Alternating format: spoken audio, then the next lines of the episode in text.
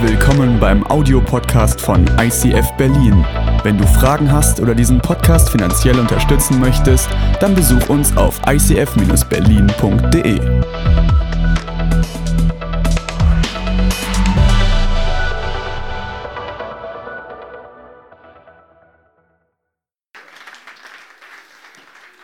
Einen wunderschönen guten Abend, der so bewegt, kann jede Predigt starten. Wahnsinn.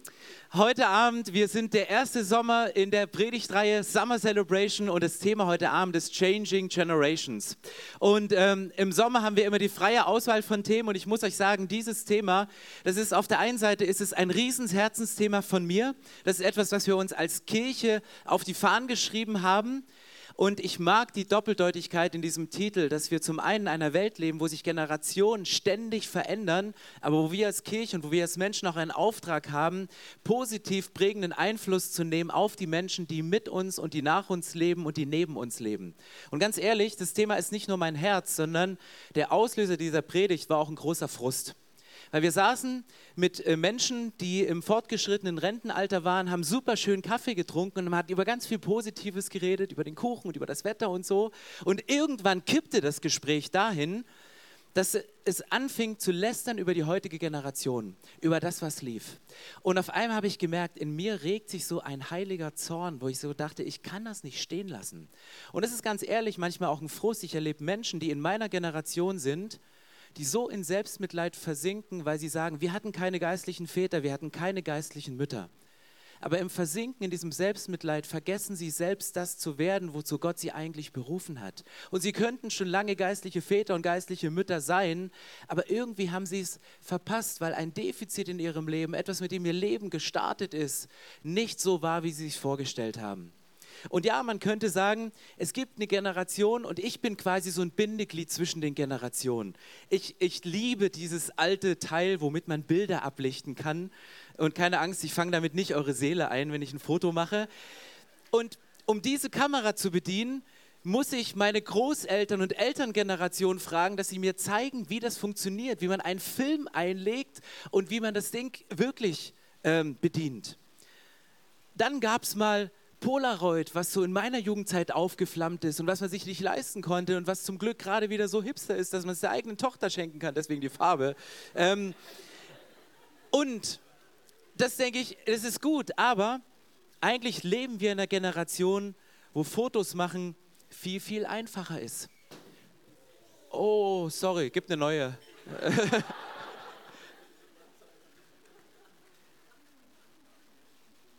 oh, die macht Fotos. Die filmt jetzt. Und wenn ich eine Insta-Story von mir pimpen will, dann gehe ich nicht zu meinen Eltern und frage sie, wie ich das besser machen kann. Mit welchen Hashtags, mit welchen Memes, mit was auch immer ich die Insta-Story pimpen kann, sondern da frage ich die nächste Generation, da frage ich die jungen Leute, hey, was kann man noch machen? Und ich bin so ein Stück drin und deswegen ist das, glaube ich, auch ein Herzensthema von mir, den Kontrast auf diesem Bild von Dingen, die vielleicht alt und verrostet, aber deswegen umso stylischer sind, sich umso besser anzufühlen, wenn man drin sitzt, zu verbinden mit dem, was Gott uns für einen Auftrag gegeben hat, die nächste Generation zu prägen. Und dann ist mir ein Bibelvers in den Sinn gekommen aus Jeremia und ich lese den mal vor. In Jeremia steht ein, ein, ein Prophetenwort, dann wird man nicht mehr das Sprichwort anführen, die Väter haben saure Trauben gegessen und den Söhnen werden die Zähne davon stumpf. Jetzt fragt sich ja, was hat das mit der Predigt von der nächsten Generation zu tun? Das war zur damaligen Zeit. Es ging im alttestamentlichen Kontext immer darum, dass es eine Segenslinie gab, die sich von einer Generation zur nächsten zog und dass es auch eine Fluch oder eine Linie von Festlegung gab, die sich von einer Generation zur nächsten gab. Und Gott sei Dank leben wir im Neuen Testament und Jesus hat gesagt, ich bin ans Kreuz gegangen und ich habe jeden Fluch, ich habe jede Festlegung über deinem Leben gebrochen. Und es gibt Verheißungen in der Bibel, dass ein Segen bis ins dritte und vierte Glied über Generationen weitergeben kann. Deswegen ist das, das Thema Generation, Generation zu verändern, ist nicht ein Thema, womit wir uns mit der Welt und mit dem mit dem Spirit, der in dieser Welt ist, auseinandersetzen, sondern ich glaube, das hat eine zutiefst geistliche Komponente. Vielleicht hast du gesagt, so wie mein Papa möchte ich nie werden. Der hat Macken, der hat Ticks. Oder so wie, wie meine Mama möchte ich nie meine Kinder erziehen. Irgendwann hast du Kinder und du stellst fest, Mist, ich mache es genauso wie meine Eltern. Und manchmal hast du das Gefühl, es gibt Prägungen oder Festlegungen in deinem Leben, die gehen von Generation zu Generation zu Generation. Und es ist nicht so easy, sich eben mal anders zu verhalten, weil es so tief in einem drinsteckt. Aber ich glaube, dass man Festlegungen, dass man Flüche brechen kann mit der Kraft von Jesus, mit der Kraft des Kreuzes und dass eine Generation eine neue Generation sein kann. Und Jeremia hat es aufgehoben, weil damals war es so, dass die Söhne das Erbe der Väter mitbekommen haben.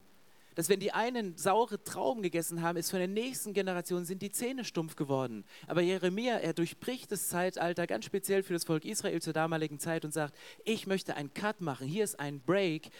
Wir, jede Generation muss für seine eigene Schuld einstehen. Und ich habe dann einen Satz im Neuen Testament gelesen von David, der steht in der Apostelgeschichte, denn David ist gestorben, nachdem er den Menschen seiner Zeit nach Gottes Willen gedient hatte. Er könnte glatt aus unserer Vision sein. Aber da steht David, der Mann Gottes.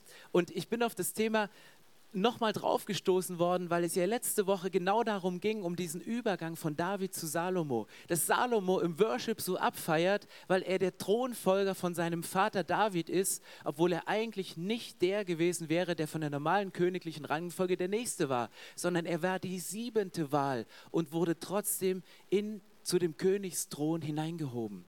Und dieser David ist gestorben, nachdem er den Menschen seiner Zeit nach Gottes Willen gedient hatte. Da steht nicht, David hat der Generation der Großeltern gedient. Da steht auch nicht, David hat der Generation zwei Generationen nach ihm gedient, sondern David hat den Menschen seiner Zeit, seinen Mitmenschen, mit denen er zusammengelebt hätte, für die war er da, für die hat er gepredigt, den hat er gedient, für die hat er Songs geschrieben. Er hat für seine Generation sehr isoliert gelebt. Und was er gemacht hat, nach Gottes Willen. Er hat sich immer ausgerichtet, okay Gott, was möchtest du eigentlich? Was ist denn dran für die Generation? Was ist denn eine Festlegung, die über unserer Welt liegt, über unseren Familien liegt, die wir brechen müssen? Und wo können wir mit der göttlichen Kraft hineinsprechen? Und wenn ihr denkt, es wird heute easy und wir sprechen mal soeben von unserer Generation, habe ich euch eine kleine Chart mitgebracht, wie sich unsere Generationen entwickeln. Und keine Angst, ich weiß, spätestens ab jetzt hört mir keiner mehr zu, weil ihr alle lest, was da ist. Und wenn ihr es auf der letzten Reihe nicht erkennen könnt, was hier steht, wir verkaufen heute Lesebrillen im Mediastore. Nein, Quatsch. Pass auf, ich, ich mache es ganz einfach, ihr könnt es später vertiefen.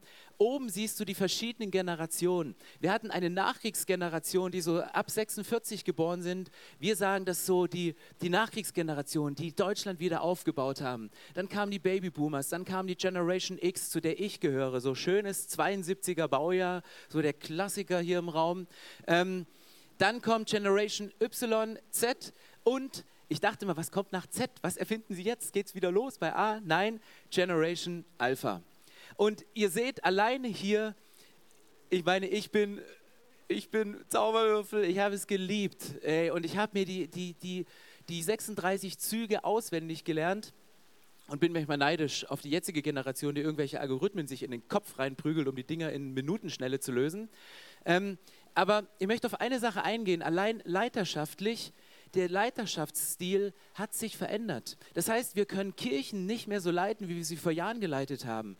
Die Nachkriegsgeneration, unsere Großelterngeneration, die haben sehr stark einen Leiter gehabt, der Dinge kontrolliert hat. Und es war wichtig, Dinge zu kontrollieren zu dieser Zeit. Dann hat sich das verändert, dass die Leiter angefangen haben, zu direkt, direktiv vorzugeben. Das ist die Richtung, da gehen wir hin.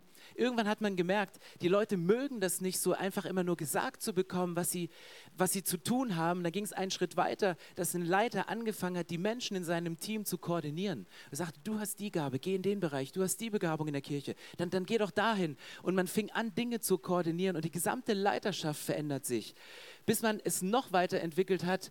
Und die Leute, die zwischen 80 und 94 geboren sind, die wissen, dass dass man jemanden braucht, der ein Vorbild ist, der einen, der einen leitet. Und du stehst da und leitest Menschen in deinem Umfeld. Und wo wir uns in den letzten Jahren mit beschäftigt haben, mit Empowering, mit Bevollmächtigung, dass ein Leiter sogar rausgeht aus einem Team und dass er sagt, ich empower, ich bevollmächtige ein Team, dass die ihren Job machen können, hier in diesem Bereich, hat sich nochmal weiterentwickelt und die jetzige Generation, wenn du ab 2010 geboren ist, die lieben es, inspirierendes Umfeld zu haben. Einfach, dass du als Leiter mit Teil des Teams bist, dass du sagst, ich bin nicht besser, das ist ein agiles Hin und Her. Und wir machen das in der Kirche gerade so, dass wir auch unsere Strukturen im letzten Jahr verändert haben und gesagt, wir wollen mehr von dieser Agilität haben und miteinander kreativ, mehr visuell sein von dem, was wir machen. Und das ist nur ein Beispiel, wie sich, wie sich Leiterschaft einfach entwickelt. Und weil ich glaube, dass ihr noch mehr könnt, habe ich noch eine Slide mitgebracht. Und die ist noch cooler, weil hier noch mehr drin steckt. Aber pass auf, nur für euch. Zwei oder drei Sachen pick ich raus. Das Schönste ist die Top-Babynamen. Also, Charlotte, bist du da? Charlotte. Olivia, Amelia, Ava, Mia. Okay, wessen Name ist hier? Hand hoch, ganz kurz. Ja, relativ wenig, aber jetzt kommen wir zu den Männernamen. Oliver, William, Jack, Noah, Thomas. Noah, du hast es geschafft. Du hast es geschafft. Thomas, hey. Ähm, wenn, du, wenn du hier einmal hinguckst, wie sich, wie sich die Lebensabschnitte neu ordnen. Früher war es so, du hattest deine Kindheit, dann warst du Teenager und dann hast du einen Beruf gelernt. Und du hast diesen Beruf meistens einmal gemacht. Aber das Leben teilt sich im Moment viel mehr auf. Du machst eine Kindheit durch, du bist 20, dann wirst du Teenager, du bist ein junger Erwachsener, dann bist du ein Kipper. Also kein Kiffer, sondern Kipper. Kids and Parents, Pocket Eroding Retirement Savings. Das heißt, Kinder, die ihren Eltern auf der Tasche legen und so langsam so das, das, die, die, die Rücklagen des Erbes aufsaugen für sich. Äh, wer, ist, wer ist unter uns von denen? Wer, wer hat solche Kinder? Okay? Ähm, und es ändert sich meist noch was. Warum ändert sich hier nochmal die Karriere und du wirst zu einem Down-Ager? Das klingt geil, oder? Ich bin Down-Ager. Also ich noch nicht, aber kommt. Ähm, warum funktioniert das nicht mehr, dass man sagt, ich lerne einen Beruf und den, den mache ich mein ganzes Leben? Weil durch die Mobilität hast du mittlerweile im Durchschnitt 17 Jobs, machst fünf verschiedene Karrieren und ziehst 15 Mal in deinem Leben um. Krass, oder? Ist doch so schön, wenn ihr Weihnachten eure Eltern besucht in immer dasselbe Haus. Das können deine Kinder nicht mehr sagen, weil die müssen an 15 Orte fahren oder in die, wo du letzt wohnst. Aber da geht auch vielleicht ein bisschen was verloren. Und, und einen, einen nehme ich noch raus. wenn man immer denkt, man ist so super modern, also ich denke das manchmal, bis dann irgendjemand mit den Augen rollt und sagt, Pastor, das ist so 2012. Also weißt du, denke ich so, Alter. Ähm, ja, genau, egal. Später, ich gehe mal, geh mal zu meinem Fachgebiet, weil das ist einfach eine Analyse von unserer Zeit, eine Analyse von dem, wie sich Sachen verändern. Und ich erwarte von einem Babyboomer oder von der Nachkriegsgeneration gar nicht, dass sie die Generation Alpha verändert, dass sie sie versteht. Weil die Bibel sagt, jede Generation erzählt es der Nächsten und die erzählt es der Nächsten und die erzählt es der Nächsten. Wir haben nicht den, den Stress, irgendwie fünf oder sechs Generationen zu überbrücken, um geistlich zu prägen und Vorbild zu sein, sondern wir haben nur den Auftrag, unserer Generation zu dienen und die nächste zu prägen. Und was sagt David zu Salomo? Was gibt er ihm mit und sagt, hey Salomo, du bist mein Kind und ich gebe dir etwas mit, weil mein Auftrag war es, die Generation zu prägen und dir ein Erbe mitzugeben. Ich lese das mal in 1. Könige 2, als David merkte, dass er bald sterben würde, gab er seinem Sohn Salomo noch einige Anweisungen mit auf den Weg. Ich weiß, dass ich bald sterben werde, so wie jedes Leben einmal zu Ende geht. Jetzt musst du deinen Mann stehen. Geil, oder? Das wünsche ich mir von meinem Vater zu hören. Dass mein Vater mir sagt, ey Junge, steh dein Mann ey, jetzt ist es dran, ich habe mein Leben gelebt, ich habe alles, was ich hatte, in dich hineingelegt, ich habe dich geprägt, ich habe dich versorgt, ich habe dich großgezogen, ich habe dich zu dem Charakter, zu der Persönlichkeit gemacht, aber jetzt musst du dein Mann stehen.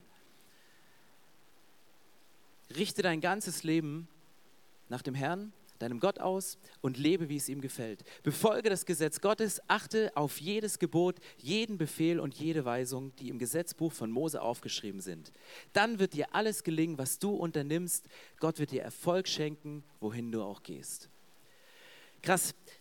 David gibt seinem Sohn Salomo einen Auftrag. Und ich habe euch das mal aufgeschrieben. Es gibt einen Fokus, den David seinem Sohn Salomo mitgibt. Und es gibt ein Vermächtnis, was David ihm ebenfalls vorbereitet hat. Was ist der Fokus, den David seinem Sohn mitgibt? Er sagt nicht nur, ey, sei stark, steh dein Mann, mach einen auf Womanizer, um möglichst viele Frauen zu kriegen, sondern er sagt, hey, pass auf, ich gebe dir drei Sachen mit, die sind mega, mega wichtig. Und das Erste, was er ihm sagt, ist, bau das Haus Gottes. David hatte einen riesen Wunsch im Herzen. Er hat gesagt, ich möchte den Tempel aufbauen. David hat irgendwann da gestanden und hat gesagt, hey, ich lebe in der Generation, wir haben Häuser, wir haben Einbauküchen, wir haben Terranfelder, wir haben sogar einen Kühlschrank, den machen wir auf und es wird automatisch online bestellt, was fehlt und es wird geliefert. David, er stellte fest, wir leben so, so, so überdurchschnittlich gut in unseren Häusern aber das Haus Gottes liegt brach. Und dann hat David den Wunsch geäußert, hat gesagt, Gott, ich möchte, ich habe ein, hab nur einen Wunsch. Ich will dir einen Tempel bauen, ich will das Haus Gottes bauen. Ich will, dass dein Wohnort auf dieser Erde mindestens genauso schön ist wie mein Wohnzimmer, mindestens so aufgeräumt ist. Und Gott sagt zu David, nein, du wirst es nicht machen. Es gab Schuld in deinem Leben, du, ich mache es nicht mit dieser Generation. Aber ich werde es mit der nächsten Generation machen. Ich mache es mit Salomo. Und deswegen sagt David zu Salomo, pass auf, Dein Vermächtnis ist, baue das Haus Gottes. Baue das Haus Gottes. Hab eine Mission, hab einen Fokus. Das Zweite, was er ihm mitgibt, ist, kämpfe für die Ehre der Familie. Wenn du den Text weiterliest, über den ich gerade gesprochen habe, da kommt so eine schöne Formulierung. David fängt auf einmal an, verschiedene Leute aufzuzählen, die ihm irgendwie Böses getan haben oder die nicht gut waren zur Familie.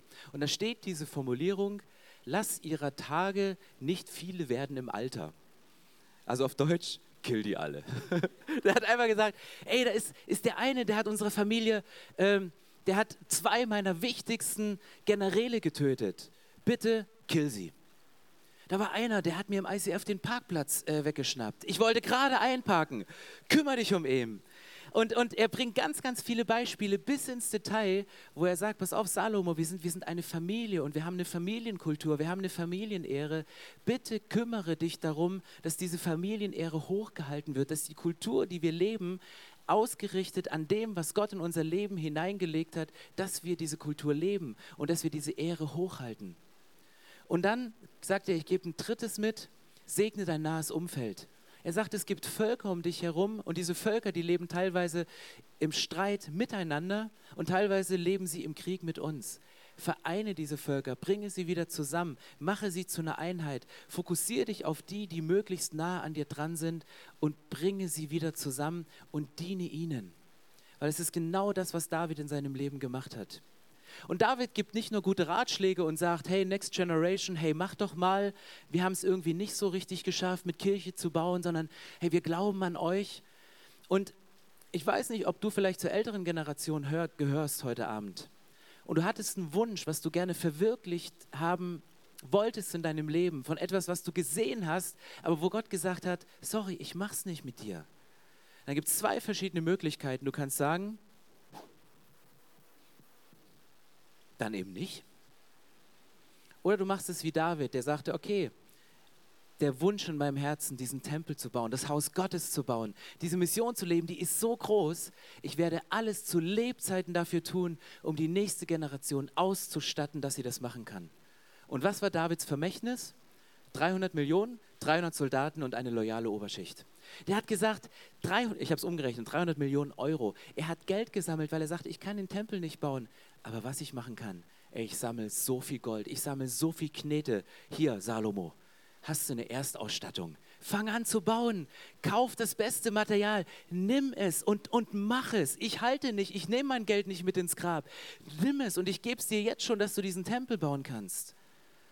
Und um die Familienehre wiederherzustellen, die Leute, um die sich Salomo kümmern sollte, das waren nicht irgendwelche Schwachmaten, denen du einfach irgendwie ein bisschen K.O.-Tropfen in den Wein machst, sondern er sagte, ich habe Krieger, ich habe Soldaten ausgebildet, mit denen du das Land beschützen kannst. Und die warten nur auf deinen Befehl.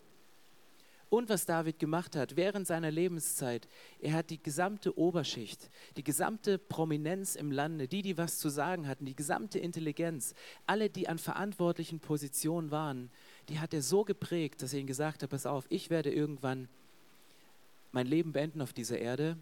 Und dann kommt Salomo ich mache ihn fit, ich präge ihn, ich lege alles rein, was ich weiß, damit er als eine göttliche Persönlichkeit aufblüht. Hört auf ihn. Wenn er etwas sagt, bitte hört auf ihn. Und Salomo beginnt seinen Dienst, weil die vorhergehende Generation gesagt hat, hey, wir bleiben hier nicht stehen. Und ja, ich werde keine Polaroid und auch kein iPhone irgendwie entwickeln, aber ich bleibe hier nicht stehen. Und alle Pläne, die ich in meiner Schublade habe für Kirchenbau, wie du dein Ministry baust, wie man eine Familie baut, ich gebe es dir mit und ich präge dich und bitte mach das. Und das ist das Vermächtnis von ihm. Und dann passiert Folgendes, Kapitel 9. Salomo lebt genau das.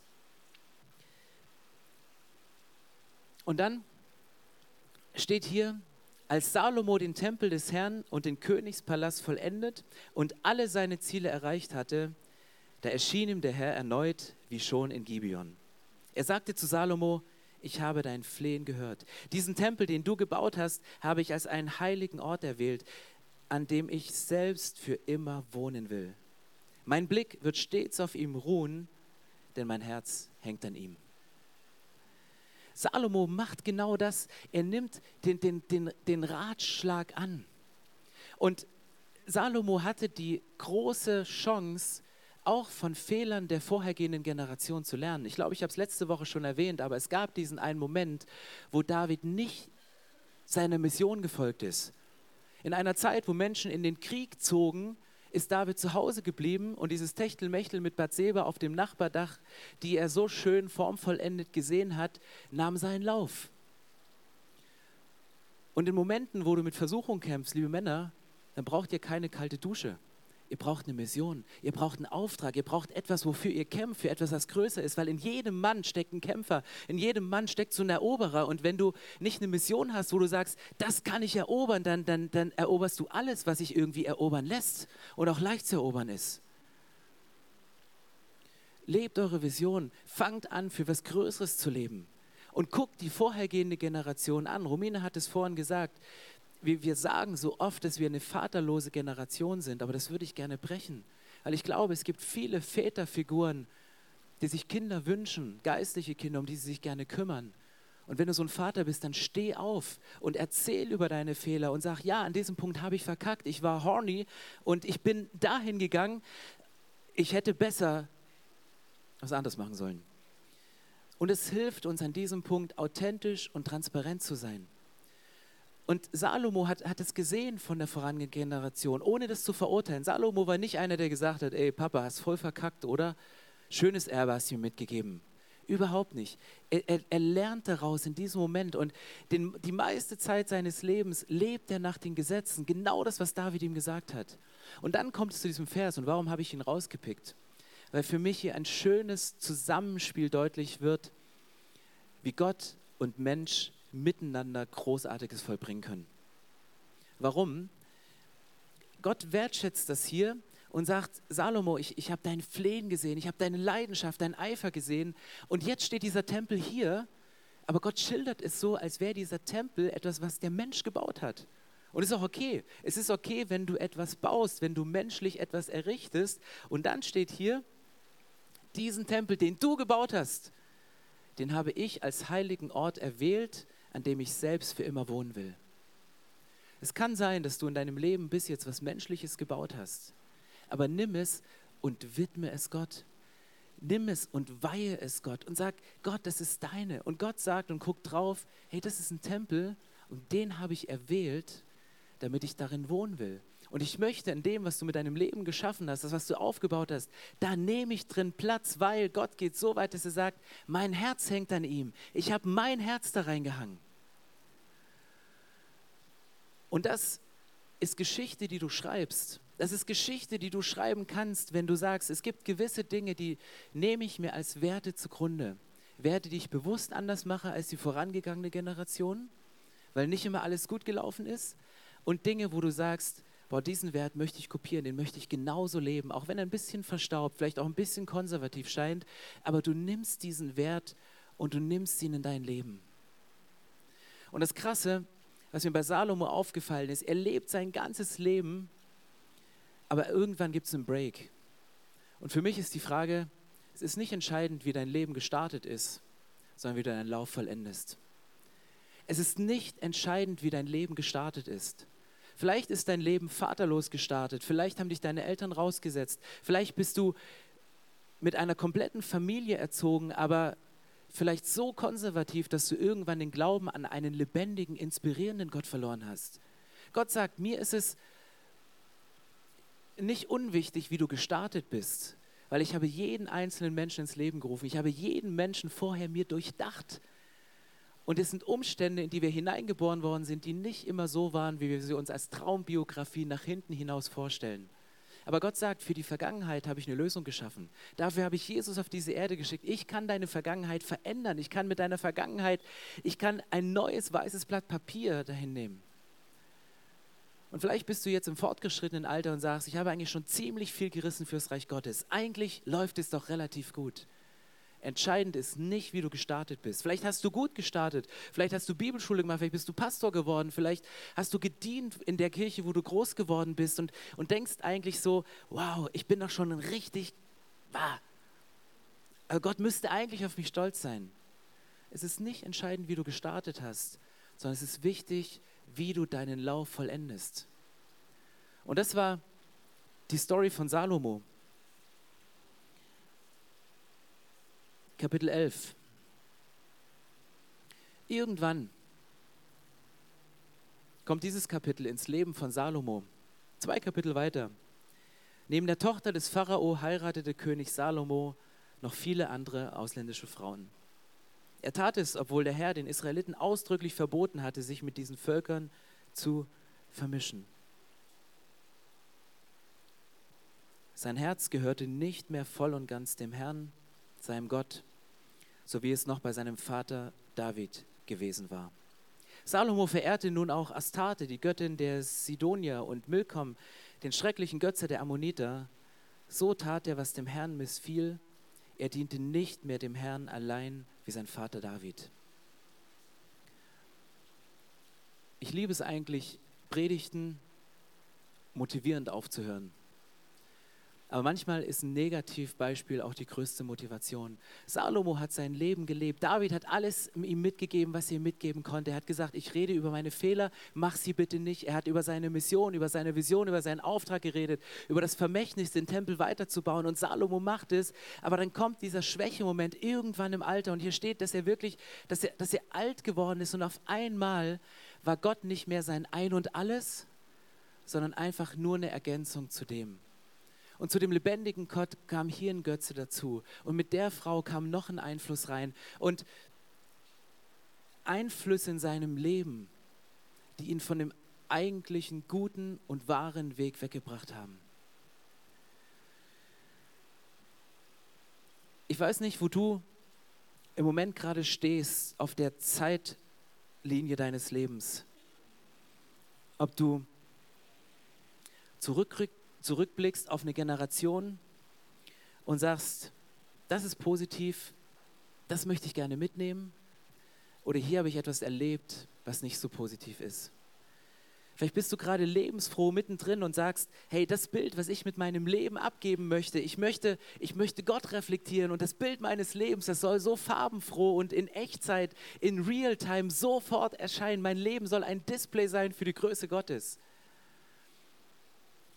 Oder ob du sagst, wenn ich in meine Kinder und die nächste Generation gucke, dann möchte ich nicht nur bedauern, was in der vorhergehenden Generation falsch gegangen ist, nicht nur in die eigene Geschichte gucken, was du für Fehler gemacht hast, sondern an diesem Punkt zu stehen und hinzugucken, zu sagen, okay, wie kann ich mit der Hilfe von Gott diesen Fehltritt, diesen Fehler zu etwas machen, wo eine folgende Generation von lernen kann. Es ist nicht schön, eine Predigt aufzuhören mit, mit dem Negativbeispiel. Wenn du in ein Auto hineinsteigst, wie viele Sicherheitsgurte gibt es in einem Auto?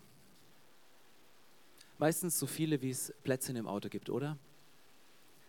Und ganz ehrlich, die Sicherheit für denjenigen, der drauf sitzt, ist nur gewährleistet, wenn nur eine einzige Person auf diesem Platz sitzt. Und das kannst du zum einen auf dein Verhältnis zu Gott projizieren. Salomo hat es nicht gelebt. Er hatte es. Er hatte sich angeschnallt und hat gesagt, Gott, ich lebe nach dem. Das sind meine Werte, das gibt mir Halt, das gibt mir Sicherheit und, und ich, ich, ich schnall mich an bei dir, Gott. Und ey, schnallt euch an, weil das Leben geht so ab. Gott hat gesagt, jeden deiner Wünsche werde ich erfüllen. Du wirst aufblühen, du wirst eine Segenslinie haben. Du wirst jeder Wunsch, den du hast, das war die Verheißung. Das wird dir gelingen. Und Salomo, der die Weisheit von Gott hatte, das ist sein ganzes Leben lang, hat es funktioniert. Aber er kam irgendwann zu diesem Punkt, wo er sagte, hey, warum nur ein Gurt? Warum nur eine Frau im Leben? Warum nur ein Gott im Leben? Warum nicht da noch ein bisschen Götzen? Warum nicht da mal noch ein Seitensprung? Warum nicht da mal noch ein Partner? Warum nicht da? Und dein Autositz ist so voll, dass du mit dem Gurt Gottes gar nicht mehr drum kommst. Was geht verloren? Die Sicherheit. Die Sicherheit für deinen Partner geht verloren, wenn er das Gefühl hat, da gibt es noch den einen oder die andere. Die Sicherheit in einer Kirche geht verloren, wenn, wenn Gott nicht der Einzige ist, um den sich dreht, sondern wenn auf dem Sitz dann doch noch ein Stück von mir sitzt und man doch noch eine kleine Ergänzung braucht. Aber David sagt, hey lieber Salomo, ich möchte dir eine einzige Sache mitgeben für dein Leben. Wenn dein Leben gelingen soll, dann setz Gott in den Mittelpunkt. Dann setz Gott auf diesen einen Sitz und lass ihn da. Nimm Gott für dein Ein und alles und nicht zu einer Ergänzung. Und das ist meine Challenge. Wir werden einen Song singen, der heißt, wir schreiben Geschichte. Und ich möchte gleich noch beten, aber ich möchte diesen Vers aus der Mitte nochmal zitieren und auf dein Leben anwenden. Nämlich in 1. Könige 9 steht, und es ist ich möchte es übertragen, nicht nur auf den Tempel, sondern im Neuen Testament steht, dass dein Leben, dein Körper, deine Legacy ein Tempel des Heiligen Geistes ist. Und was steht hier? Diesen Tempel, dein Leben, deine Geschichte, dein Studium, deine Arbeitsstelle, deine Ehe, deine Familie, das, was du bist, das, was dich ausmacht, dein komplettes Erbe, was du mitbekommen hast und deine kompletten Vision für die Zukunft. Diesen Tempel, den du gebaut hast, und ich wünsche mir das so für mein eigenes Leben. Und ich möchte gerne beten, dass dies zu einem Wunsch wird für dein persönliches Leben. Dass Gott irgendwann kommt und sagt über deinem Leben, diesen Ort habe ich als heiligen Ort erwählt, an dem ich selbst für immer wohnen will. Mein Blick wird stets auf dir ruhen, denn mein Herz hängt an dir. Mein Herz hängt an dir. Ja, lass uns aufstehen und in diesen Song reingehen und mal diesen Gedanken äußern, Gott, wenn es wirklich stimmt, dass du uns ins Leben gerufen hast und das Ende bist, dann möchte ich die Zeit dazwischen mit dir Geschichte schreiben.